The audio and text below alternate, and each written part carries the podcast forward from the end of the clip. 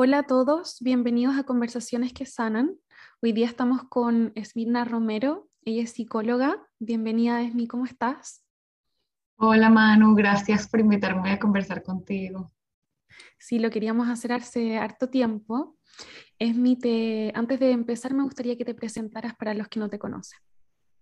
Ok, bueno, yo soy Esmirna, soy psicóloga clínica. Em, soy de Venezuela, tengo ya aquí viviendo en Australia, en Melbourne, desde hace seis años y bueno, ahorita afortunadamente ejerciendo esta carrera que tanto amo. Sí, qué lindo. Estábamos hablando con, con Esmi sobre qué tema hablar hoy día y en realidad dijimos, bueno, sanación en general, las dos somos psicólogas y cómo, cómo es un proceso terapéutico, cómo has vivido tú tu, propio proceso de sanación, creo que, que, es lindo para invitar a otras personas que quizás nunca han pensado en tomar terapia, nunca, eh, como que quizás no, no, sienten que tienen que sanar nada, porque eso a veces ocurre que hay gente que, que siente que no hay nada que sanar. ¿Cómo ha sido para ti tu propio proceso de sanación y qué te impulsó también a ser terapeuta? Sí, de, realmente creo que es un tema muy interesante. Eh, yo creo que desde muy joven eh, siempre estuve interesada en la psicología, creo que me apasionaba entender al ser humano, entender como, siempre he sido una persona que se cuestiona mucho las cosas, ¿no? Como mm. este tema de que te dicen que todo tiene que ser así, yo, bueno, pero ¿por qué? Porque esto para mí tiene sentido, no tiene sentido, como muy investigativa, como muy reflexiva. Y eh, no me recuerdo qué edad, quizás, creo que tenía como 15 años, eh, empecé a leer sobre la psicología y dije, wow, esto me interesa. Eh, creo que era más esa parte de, de, del descubrimiento unido a, bueno, por supuesto, poder ayudar a otras personas en sus propios procesos, en sus propias dificultades. Pero con este tema de la sanación, yo creo que, a ver, uno empieza a estudiar la carrera, empiezas a, entender qué es lo que te gusta de la carrera, qué área de la carrera te gusta más, pero siento que realmente una conexión muy fuerte con la terapia, con el proceso terapéutico, cuando yo empecé a ser paciente, cuando yo empecé a ir a mm, terapia. Sí, absolutamente. Creo que ahí yo estaba en la universidad todavía, creo que estaba quizás en tercer año de la universidad.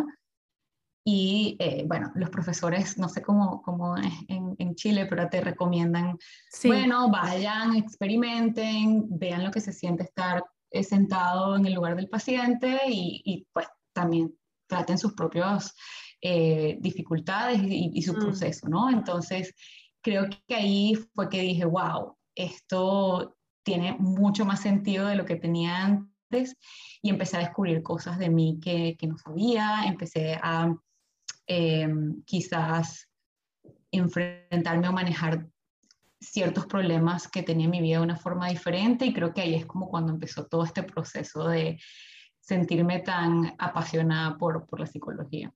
No sé cómo fue el tuyo, Manu, quizás. Sí. O cuando te diste tu cuenta que querías ser psicóloga. Sí, no, eh, para mí fue como cuando yo estaba en el colegio, como leyendo libros, leyendo libros, em, pero en busca como de, de, mi propia sanación, básicamente, que creo que es lo que nos pasa mucho, es como, ok, a través de mi propia sanación, naturalmente el impulso es cómo utilizo mis, estas herramientas que utilicé en mí misma para otros. Em, pero sí me pasó leyendo libros, eh, los recomendé en un post de mi Instagram. Em, uno que me encanta es Tú puedes sanar tu vida de Luis Hay. No sé si te lo has leído. Mm. No, no, no. No, ay, lo tienes que leer, es precioso. Sí, ah, okay. sí, sí.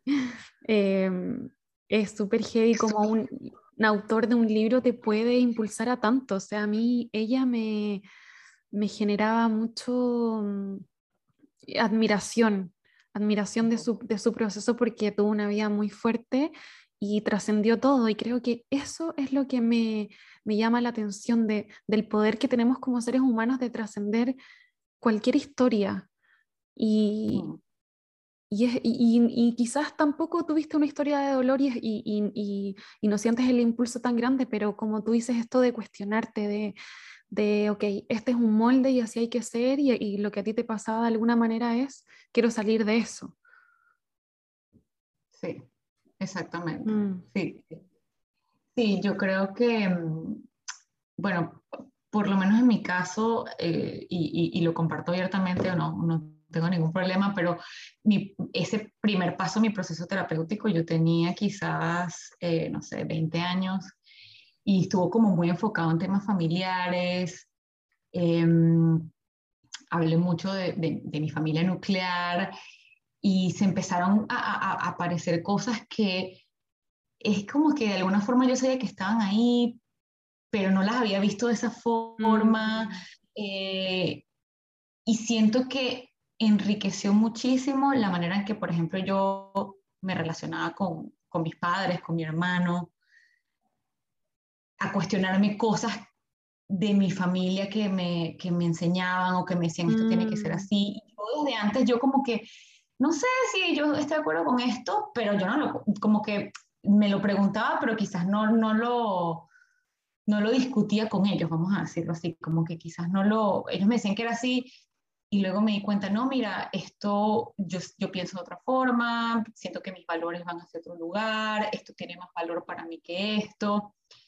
Y también siento que en mi caso fue una forma de trascender de una relación de hija como adolescente a una relación con mis padres de adulta. Mm.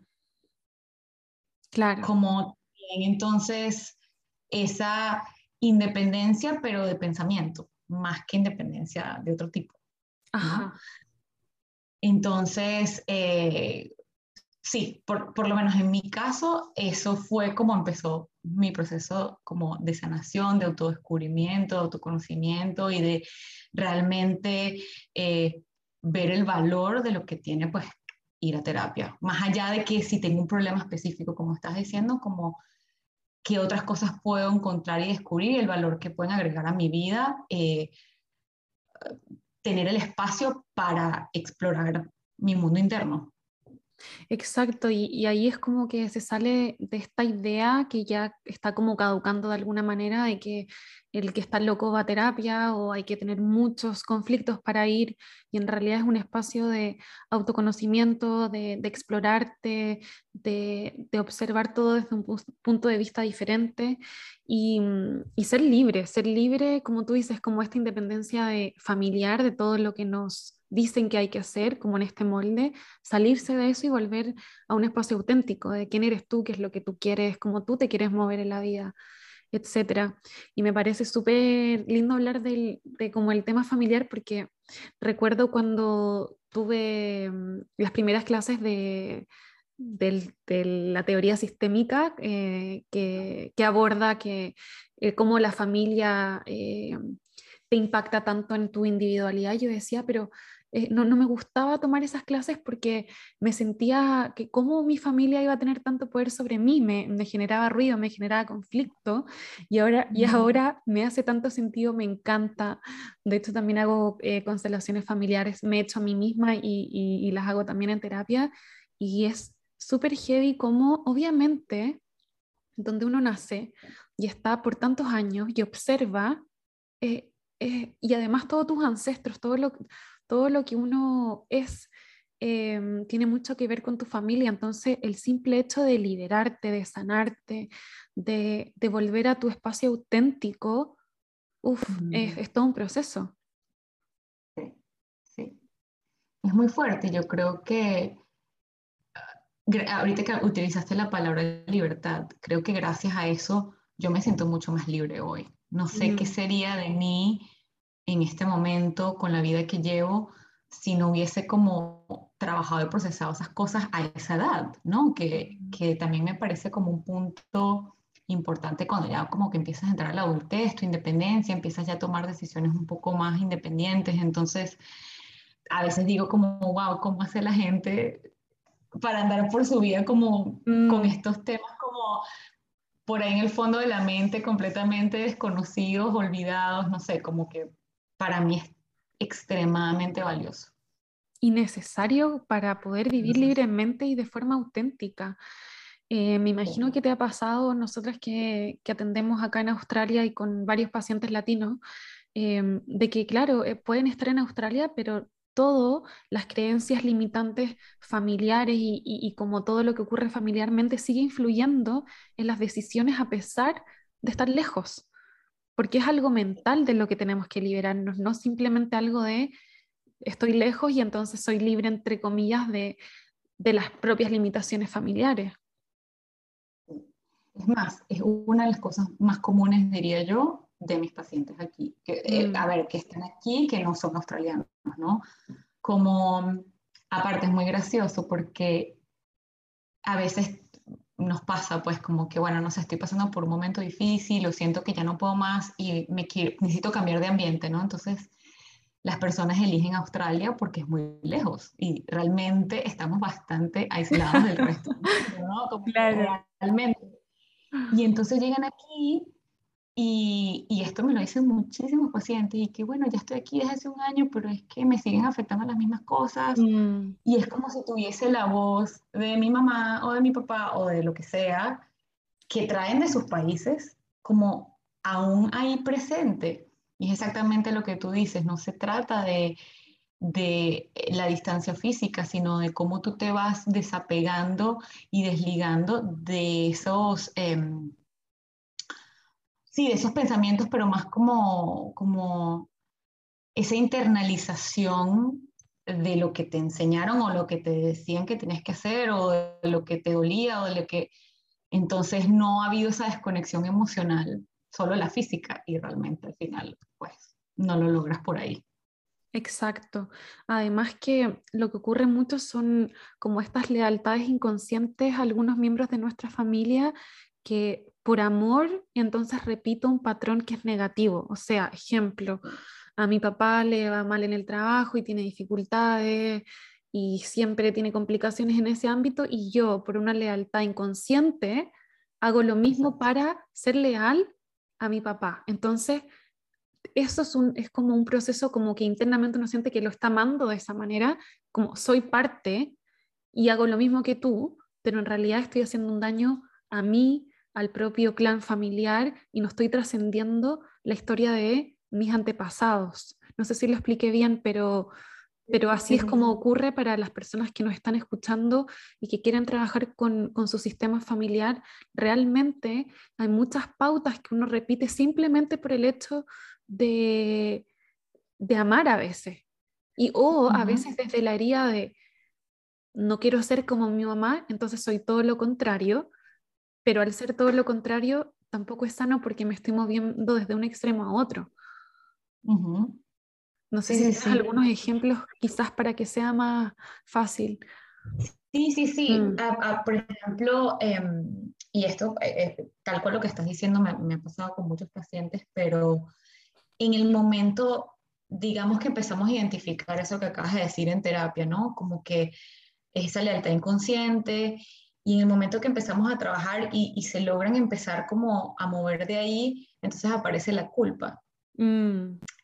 Como hasta inclusive eso que usaste el ejemplo, le va, le va mal a mi papá en el trabajo, entonces yo estoy como también un poco estancado, atrapado en eso y cuando empiezo a lograr trascender y que me vaya bien, entonces siento claro. porque me está yendo bien a mí, pero a mi papá siempre le fue mal y le sigue yendo mal.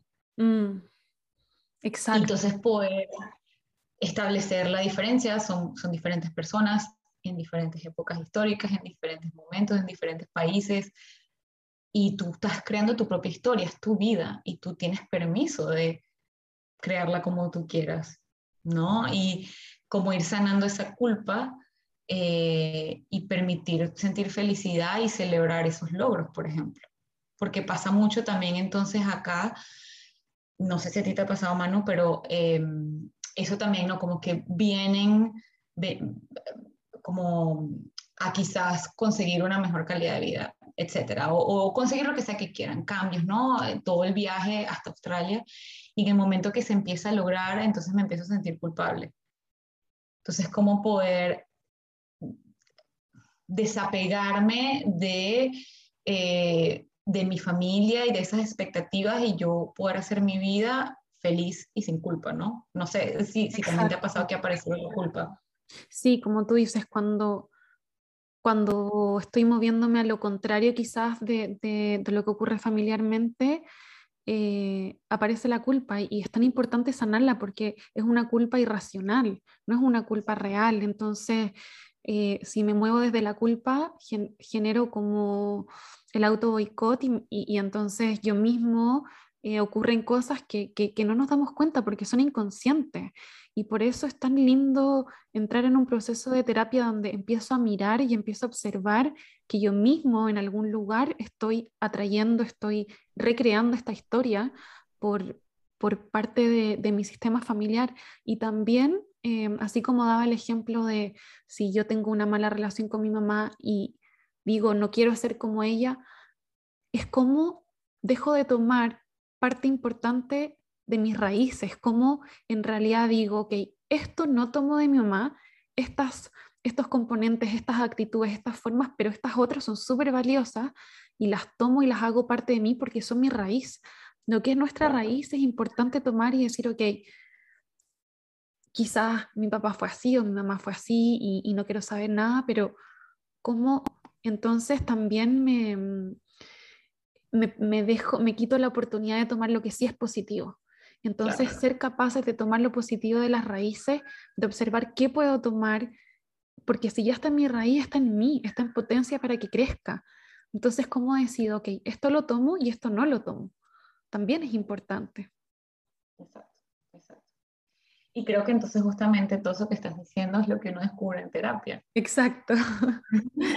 Porque es que, es que a ver, yo siento que mm, eh, eh, es, el espacio terapéutico es como para tomar un espacio para detenerte, ir más lento, revisar, mm. mirar, preguntarte, porque es que si no, eh, andas en la vida actuando, actuando, actuando, ¿no? Como o repitiendo patrones o no, no hay un momento de, de, de, pensar en lo que quiero hacer, en lo que voy a hacer por qué lo hice, en reflexionar y que eso me permita entonces em, como, sí, como llevar una vida más plena, creo yo, en donde yo realmente esté conectada con, con mi mundo interno, con lo que me hace sentir paz, feliz. Eh, y, y, eso es lo que se consigue, ¿no? Como que en, en el espacio terapéutico. No, no sé si tú lo sientes así también. Sí, es, es, yo creo que libertad, yo creo que todo lo define la libertad y, y, el tomar poder de nuestra vida, porque muchas veces sentimos, nos sentimos víctimas de nuestra propia vida, cuando en realidad tenemos la capacidad y el poder y hay tanto potencial en nosotros a desarrollar, pero claro, cuando vivimos en piloto automático, como dices tú, sin reflexionar, sin parar, sin meditar, sin observar hacia dónde quiero ir, eh, viviendo desde patrones inconscientes que voy repitiendo, ya sean familiares o ya sean culturales eh, o desde mis propias limitaciones internas. Entonces, quiero avanzar quizás, pero todo eso no está resuelto, que me lleva hacia atrás. Entonces, eh, creo que la invitación a tomar un espacio de introspección, de mirarnos a nosotros mismos, y que claro, es complejo hacerlo incluso para nosotras siendo terapeutas sin terapia. O sea, eh, porque hay un espacio donde uno no, no, logra mirarse completamente y que oye un otro que te pueda observar desde el amor, desde el querer lo mejor para ti y que en conjunto se genere un espacio de un espacio creativo, un espacio de sanación, un espacio de, mm, de dejar ir lo que ya no me sirve es súper potente y, y poderoso, y poderoso para enriquecer nuestra propia vida y la de otros, porque cuando uno cambia, todo nuestro alrededor se beneficia de ese cambio. Sí, sí, sí. Y, ¿sabes? Ahorita estás, estás diciendo eso y estoy pensando algo que, que me dicen muchas personas en general, no solo pacientes, sino como eso, amigos, familiares, como, bueno, esto de, si, si yo hablo mucho de, no sé, estoy pasando por por una situación difícil. Y si hablo mucho de eso, siento que lo estoy alimentando. Mm. Entonces mi mecanismo es enfocarme en cosas positivas y enfocarme en otras cosas. Entonces a veces entonces le temen al proceso terapéutico o, lo evitan porque dicen, bueno, si realmente estoy tratando de separarme de esto, porque voy a ir a hablar una vez a la semana o cada 15 días a hablar de algo de lo cual me quiero como eh, separar? No, no sé qué piensas de eso o si te pasa que hay personas que, que te dicen eso, entonces, no sé. Sí, qué bueno que, que lo hayas eh, dicho, porque ahí es como un, un espacio que no se entiende muy bien, porque si yo, todo lo que yo intento evadir o rechazar, empieza, se empieza a agrandar en el inconsciente, empieza cada vez a ser más y más y más grande, porque una cosa es alimentarlo y una cosa es verlo, hacerme cargo y limpiarlo. Yo le daba la analogía a uno de mis pacientes de, de una casa, entonces si hay algunas habitaciones, algunas piezas que las tengo cerradas y no las quiero ver, están más sucias y se empiezan a, estar más y más sucias y oscuras y entonces eso se va agrandando. Entonces, para que mi casa mental, para que todas las piezas, habitaciones de mi casa mental estén limpias y pueda todo circular, tengo que hacerme cargo. Pero para eso tengo que limpiar. Entonces no se trata de este espacio no me gusta, no lo voy a alimentar una vez a la semana, porque la búsqueda terapéutica no es alimentarlo, sino liberarlo pero para liberarlo tengo que hablar de eso. Entonces, en esta analogía tengo que abrir la pieza, tengo que abrir la habitación, la puerta, para ver lo que hay, que no va a ser agradable porque va a estar sucio, porque no ha abierto la puerta en mucho tiempo, pero la voy a limpiar. Y entonces, en el proceso terapéutico vamos a abrir la puerta para limpiarla. Y entonces después va a mm. estar abierta esa puerta, pero ya lo tengo, ya está limpio. Entonces ya no me genera nada. Entonces no hay un, no es, tratar de evadirlo, porque ya la puerta está abierta, está limpia, ya lo resignifiqué, ya entendí, ya aproveché qué es lo que esa historia que podría ser negativa, todo tiene blanco y negro, todo tiene luz y oscuridad, qué es lo que me está intentando enseñar, qué es lo que puedo aprender de esa experiencia, qué es lo que está trayendo para mí para avanzar. Entonces, creo que, que eso es como importante entender que que claro, si yo rechazo y lo trato de evadir y no alimentar, no, no se trata de alimentarlo, se trata de hacerse cargo. Entonces lo traigo a conciencia, me hago cargo, lo limpio y listo, y puedo avanzar libremente. Pero cuando lo dejo ahí y lo evado, empieza a crecer, a crecer y como sabemos, el, el, todo lo de afuera empieza a mostrarse porque se quiere, porque esa parte mental quiere ser limpiada, entonces se te empieza a mostrar en todos lados y como que no te puedes escapar, ocurre en todo lo contrario realmente. Mm. Me encanta esa analogía de la casa. Sí. Es como... utilizar. está, está, exactamente eso. Y creo que con estoy 100% de acuerdo contigo. Y mm, a veces eh, eso a veces es difícil, siento que, a ver, dentro del mismo proceso terapéutico con los pacientes, como vas hablando de las cosas y al mismo tiempo les vas como, no sé si te pasa, pero por ejemplo a veces me toca como quizás explicar eso, ¿no? Como por qué tenemos que pasar por ahí, ¿no? Como por qué sí tenemos que hablar de eso. Que aparte, en conjunto con esto, pues está el timing, ¿no? Que quizás la persona llega a terapia dispuesta, pero ese cuarto todavía no lo quieren abrir. Mm. Vamos, a abrir estos, vamos a abrir estos cuartos primero. Ok, vamos a abrir estos cuartos primero. Y cuando ya todos estos cuartos los abrimos y siento que estoy en un lugar como más, con, con una disposición mayor a enfrentar este, entonces luego voy a este, ¿no? Como creo que e, eso también es algo como que explicar sobre el proceso terapéutico, que vamos al ritmo de cada persona, que no, no vamos a, no haber presión como a, tener que remover cosas en ese momento que quizás sientes que te afectarían mucho, ¿no? Y como uno seguir el, el, tiempo y el, el, el, paso de cada persona, o sea, uno como psicólogo, quiero decir.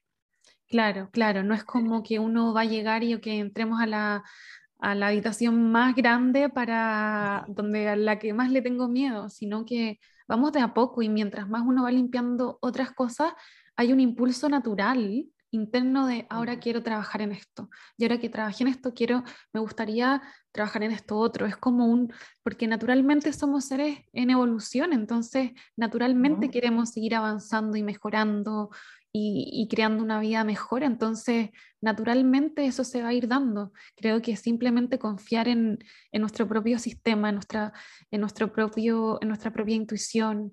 Em, pero claro, no, no, el proceso terapéutico es amoroso, es lindo, eh, es un espacio donde uno se siente cómodo, o sea, esa es la idea, si es que hay alguien que no se está sintiendo cómodo, es importante ver eso, creo que a mí por lo menos yo estuve con dos terapeutas y la primera, la verdad es que me sentía semi cómoda porque ya estaba estudiando psicología, entonces como que observaba cosas que no me hacían sentido de lo que yo ya estaba estudiando.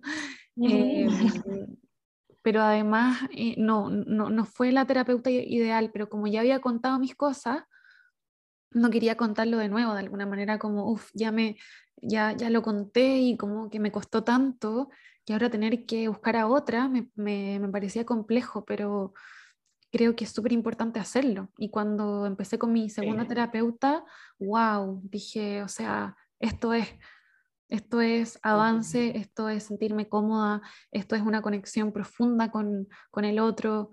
Y eso es lo que uno quiere crear y, y, y, eso es lo que las personas tienen que estar en busca. O sea, no, no vas a estar con alguien que, que o sea, yo siento y espero que, con mis pacientes es que rico, por fin llegó la sesión y me lo dicen. Y a mí me ocurre con mi terapeuta, es como, qué rico, por fin te veo, como, qué rico este momento. Sí, sí. Yo también pienso que debería ser así y que obviamente, así como te pasó, a mí, a mí también me pasó, bueno, yo hasta ahora he tenido tres terapeutas y, y obviamente pues somos seres humanos, ¿no? Como cada uno con su estilo, con su forma, con su energía, con su, ¿no? Como creo que cada uno pues me brindó cosas diferentes, em, hasta desde el punto de vista como de, técnicas terapéuticas, vamos a decir, pero más allá de eso, el tú poder conseguir a alguien eh, que sientas que realmente haya conexión, que sientas que haya comprensión, entendimiento, y no necesariamente eso se te puede pasar con todo el mundo. Y no se trata de que sea buen terapeuta o malo, no, es, es, un tema también de conexión humana. Entonces, llegar a eso que tú dices, creo que es, es, lo más importante, ¿no? Como qué rico llegar a mi sesión. Y, y por fin te veo, estaba esperando la sesión, como porque eso te quiere decir que es tu espacio, es tu, lugar, estás donde quieres estar. Em, entonces sí, a mí, a mí me pasó como un poquito similar quizás con la primera. Yo también estaba estudiando y como em, quizás no fue la mejor también, diría yo, fue una buena experiencia, pero con el segundo también sentí como mayor conexión y sentí como que hubo más eh, evolución y trabajo y progreso y sentí como más cambios en mí, creo, a pesar de que estuve más o menos el mismo tiempo con ambos. Claro, y ahora que dices eso, es como la terapia te lleva a un cambio, a una transformación interior increíble, interna, pero exterior también. Todo se empieza a mover. Si somos seres de energía y cuando empiezas a mover pautas, como hablábamos, familiares, internas, em, a limpiar eh, estas, estas eh, habitaciones, ocurre que, que, se empieza como a ordenar todo afuera también y entonces eh, el trabajo empieza a fluir más, mis relaciones, mis vínculos, todo se empieza a ordenar y creo que eso es estar en un espacio auténtico y confiar que, que, que el mundo es un espacio lindo que vinimos a experimentar y que, que sea amoroso. A veces estamos tan acostumbrados a vivir una vida difícil, de sacrificio, eh, dolorosa, y entonces normalizamos eso y creo que no, es, no hay que normalizarlo, creo que hay que ir en búsqueda de, de, un espacio de sentirme plena conmigo misma, de sentirme empoderada, de sentirme que puedo avanzar en mis proyectos. Eso hay que normalizar, ese es el espacio auténtico y sano. Si no está ocurriendo, hay algo que yo estoy em, quizás no está trabajado, hay algo que, que, no he visto, ¿por qué está ocurriendo esto? ¿Por qué lo estoy atrayendo? Etcétera. Sí, sí, definitivamente. Y yo creo que bueno, hablando de procesos de sanación, como eso de normalizar, por ejemplo, la queja. La queja. Mm. Eh, eso es increíble, ¿no? Como que todo em, eso es un problema o me pasa esto es una queja. Y no sé, entender que la vida es un proceso, entender que hay altos y bajos, entender que hay que tener paciencia. O sea, todas esas cosas que suenan como obvias, pero no, en la práctica no las vemos tan obvias y nos podemos quedar enfrascados en cosas pequeñas, cargándonos mm. de negatividad, pero desde lo más sencillo, eh, sí, como solo por el hecho de normalizar, ¿no? Como dices, como el, sufrimiento, la queja, lo malo, lo... Eh, y creo que ah, para mí, en mi caso, pues también eso ha sido parte de, de mi sanación, como soltar esas cosas y no quedarme, porque siento que eso es, hablando de, de, desconectarnos como de esas em, cosas aprendidas, culturales, porque eso también entonces uno lo que ve y uno cree que eso es lo normal o cree que es lo común, entonces bueno, mm. y yo me puedo cuestionar, no, porque la vida tiene que ser esto, porque la vida tiene que ser solo sufrimiento y queja, ¿dónde está el espacio para las demás cosas? Exacto, y sabes que diciendo esto de la queja, ahí hablamos de un espacio que uno está alimentando. Si yo me quejo, ahí estoy alimentando el conflicto para que se entienda la diferencia. Si yo me quejo, y, claro, la queja es tan común, lamentablemente, eh, y en la queja estoy alimentando el conflicto, absolutamente. Pero cuando tomamos el conflicto y lo vemos y vemos de dónde viene y por qué ocurre y por qué me... Ahí estoy haciéndome cargo para limpiarlo y liberarlo. Pero, pero la queja es un gran, una gran forma de alimentar lo mismo y, alimentar el sufrimiento y recrear el sufrimiento. Y eso es lo que no queremos. Queremos liberarlo para que ya esté, estoy libre de eso. No queremos recrear más pena, más dolor. Es todo lo contrario, absolutamente. Sí, sí. Y creo que también con la queja, como que ponemos la responsabilidad en, en, el aforo. Mm. Como esto me pasó, esto me llegó, esto... Sí, a veces nos pasan cosas, ¿cierto? No, no, no, planificamos lo que nos ocurre, cosas buenas y cosas malas a veces, pero bueno, ¿qué voy a hacer yo con esto? Y lo que a mí me va a garantizar mi paz y mi tranquilidad es que voy a hacer yo con eso que me pasó. Y entonces siento que, que en el proceso terapéutico uno eh, se hace cargo. Eso que dijiste me encanta, me hago cargo. O sea, esto me pasó, bueno, me tengo que hacer cargo porque ¿quién más lo va a resolver? ¿Quién más me va a permitir a mí sentirme libre, bien, en paz? Me tengo que hacer yo. Y, y por eso necesito el espacio para conversarlo, para trabajarlo, para entenderlo. Y que esa queja sencillamente se transforme en comunicar lo que siento y luego trabajarlo, procesarlo y, actuar y, trascender de, esa situación en la que me encuentro. Sí, qué lindo, porque como tú dices, la queja, el poder está fuera en la queja. O sea, lo externo tiene el poder por sobre mí. Yo soy víctima. En cambio, cuando yo me hago cargo, tomo mi poder y cómo entonces voy creando una nueva realidad para mí, con lo que ya me pasó quizás. Y en esto no estamos diciendo que uno es víctima también, y eso, eso también es una realidad. Eh, uno es víctima, le pasan cosas, hay cosas que son injustas, pueden haber cosas familiares que uno vivió y que, y que es doloroso y que es injusto y por qué me pasó a mí. Y ese es un espacio que también, también hay que vivirlo, también hay que votarlo. Acá la clave es cuando me quedo siempre en ese espacio, la queja siempre está fuera, nunca salgo de ese rol. Entonces em, pierdo mi poder. Entonces es como lo vivo un tiempo para luego pasar al siguiente, a la siguiente fase que es, ahora tomo mi poder y voy recreando una vida diferente con todas las herramientas que, que tengo y las que están ahí para desarrollar, para crear una historia diferente. Sí, sí, sí.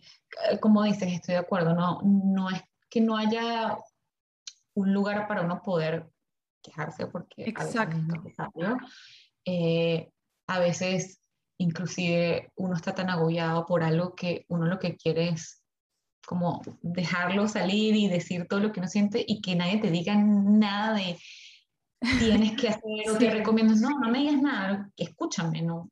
ahorita lo que necesito es esto. El problema es cuando uno se queda como eh, estancado en eso, porque eso es parte del proceso y hay diferentes momentos dentro del proceso. Entonces hay que darle valor a eso, atención, espacio, tiempo, pero luego, bueno, ¿qué viene después? ¿No? Em, sí, creo que eh, estoy de acuerdo con eso que estás diciendo. Sí, absolutamente. Es mi como para ir cerrando todo este tema de, sanación, de, nuestro poder interior, de crear la vida que queremos. ¿Cuáles son las últimas cosas que te gustaría decir o que sientes que sería importante mencionar para las personas que estén en busca y que quizás les abrió una idea de, tomar el poder de sí mismas y, hacerse cargo y, cambiar eh, su realidad? Wow, algo corto, no sé. pero, creo que yo siempre, no sé si esto le funciona a todo el mundo, pero creo que siempre invito a las personas a tener el espacio para cuestionarse, para preguntarse, para reflexionar, como para no darlo todo por sentado, por obvio, porque esto es así porque es así ya no, ¿qué sentido tiene esto para mí? Siempre preguntárnoslo y entender em, qué cosas tienen significado, qué cosas valoro. Y eso es lo que a mí me va a permitir eh, realmente encontrar, no sé cómo lo queramos llamar, pero sí, la plenitud, la paz. A veces como la felicidad es un poco muy, no sé, mm. eh, fuerte ese término, pero por lo menos yo sentirme en paz. Eh, y creo que mucho de, uno sanar se trata de siempre tener el espacio para conocerse uno mismo. Creo que eso en general, si lo tengo que resumir, diría algo así. Sí, absolutamente. Es como... No sé para ti, Sí, no, la felicidad es como un concepto demasiado grande y es como estar arriba, arriba, arriba. Yo creo que no, no, sé si se puede sostener en el tiempo, a diferencia de la libertad y la plenitud y la paz con uno mismo. Creo que son conceptos que sí se pueden sostener en el tiempo y que son súper lindos vivirlos y que cada uno los puede, como tú dices, em, crear a través del autoconocimiento. Estoy totalmente de acuerdo. Sin saber quién eres, sin conocerte profundamente, no vas a saber cómo tratarte, no vas a saber qué es lo bueno, no vas a saber qué es lo que te quieres dar porque no, tienes eh, claro qué es lo que quieres para ti, qué es lo bueno para ti. Entonces, creo que esa es la base de todo, absolutamente. Conocernos a nosotros mismos, cuestionarnos y no dar las cosas por sentado para abrirnos a todas las posibilidades existentes. A veces, claro, estamos en una idea y no nos damos cuenta de las infinitas posibilidades que existen para cada uno de nosotros. Exactamente, exactamente. Me encanta. bueno, entonces cerramos con, esto de que cada uno se enfoque en todas las posibilidades que existen y que no nos quedemos solo con, una idea. Esmi, muchas gracias por, estar, me encantó y nos vemos quizás en, otro episodio. Sí, gracias a ti, Manu. Me encanta eh, esto de conversaciones que sanan y espero que sea eh, de mucho provecho para, para todos los que escuchan. Buenísimo.